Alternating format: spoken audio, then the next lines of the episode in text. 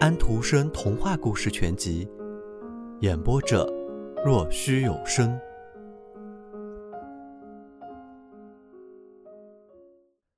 复活节早晨，钟声齐鸣，太阳在天空中嬉戏，像发烧似的。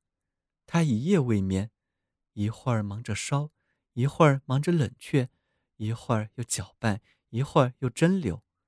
我听见他像一个迷惘的灵魂在叹息。我听到他在祷告，我感觉到他屏住呼吸。灯已燃尽，他并没有注意到。我吹着炭的火焰，火光照着他那白垩一样的脸，在他的脸上留下了一道光痕。眼睛深陷在眼窝里，但是眼现在变得大起来，很大，好像要蹦了出来。看那炼金玻璃杯子，里面闪闪有光，通红炙熟，很纯，很有分量。他用颤抖的手把它举了起来，用发抖的声音喊道：“金子，金子！”他因此而有些晕眩，我简直可以把他刮倒。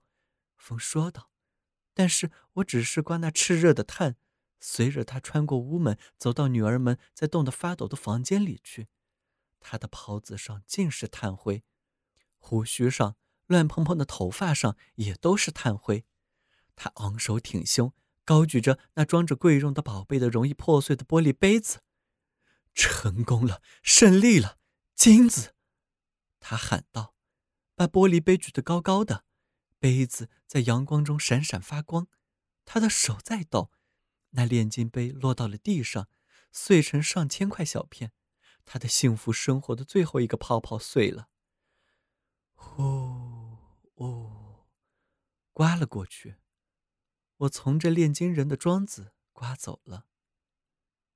岁末，这里白昼短了起来，寒露结成滴滴小水珠，吹到红了的浆果和无叶的枝子上。我心情愉快的回来了。我一路吹着，扫清天空，吹断残枝。这不是什么大工程，但是是应该做的事。在波尔毕，在瓦尔德马多伊的庄子里，也进行了另一个样子的清扫。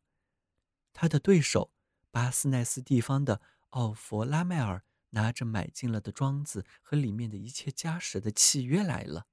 我冲撞着破碎了的玻璃窗，敲打着剥落的门，在断痕裂缝间呼呼地叫。奥弗先生不应该为住在这里而高兴。伊代和安娜多塞亚都在哭，落下了悲伤的眼泪。约翰那僵直地站立在那里，脸色苍白。他咬着自己的拇指，咬出了血，这对他大有好处。奥弗拉迈尔答应让多伊先生留在庄子里度过余生，但是他并未因此而受人感激。我在一旁听着，我看到那位失去了庄子的先生把头抬起来，比平时还要高傲，挺直了脖子。我朝着庄子和一棵老椴树猛地刮去，把最粗的一颗枝子吹断了。枝子并不是朽的，它倒在门前，像一把扫帚。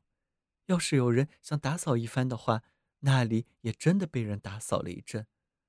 我想就该是这样。那是艰难的一天，很难坚持下去的一天，但是精神是坚强的，骨头是硬的。除了身上穿的一点衣服之外，其他东西他们已别无所有。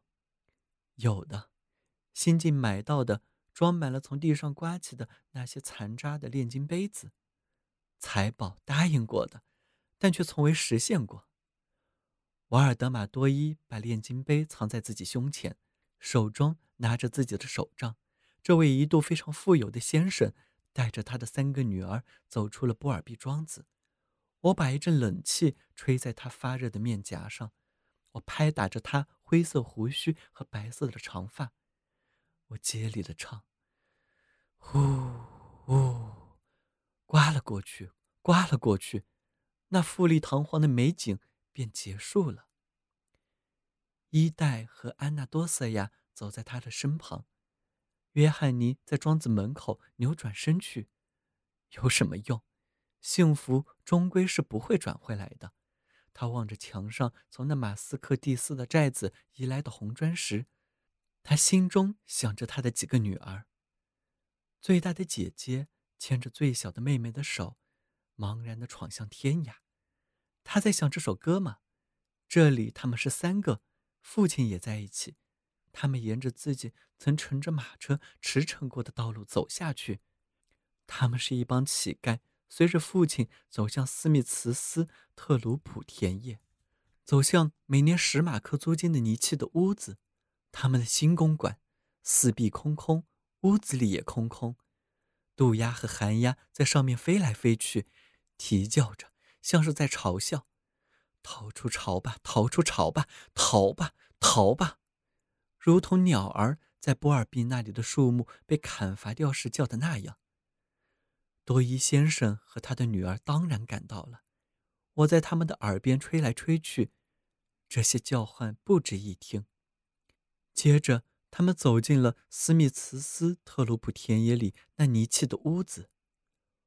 我飞走了，穿过沼泽和田野，穿过裸露的绿的矮丛和叶子落尽了的树林。到汪洋大海中去了，到他国异乡去了。呜，刮过去吧，刮过去吧，年复一年的刮着。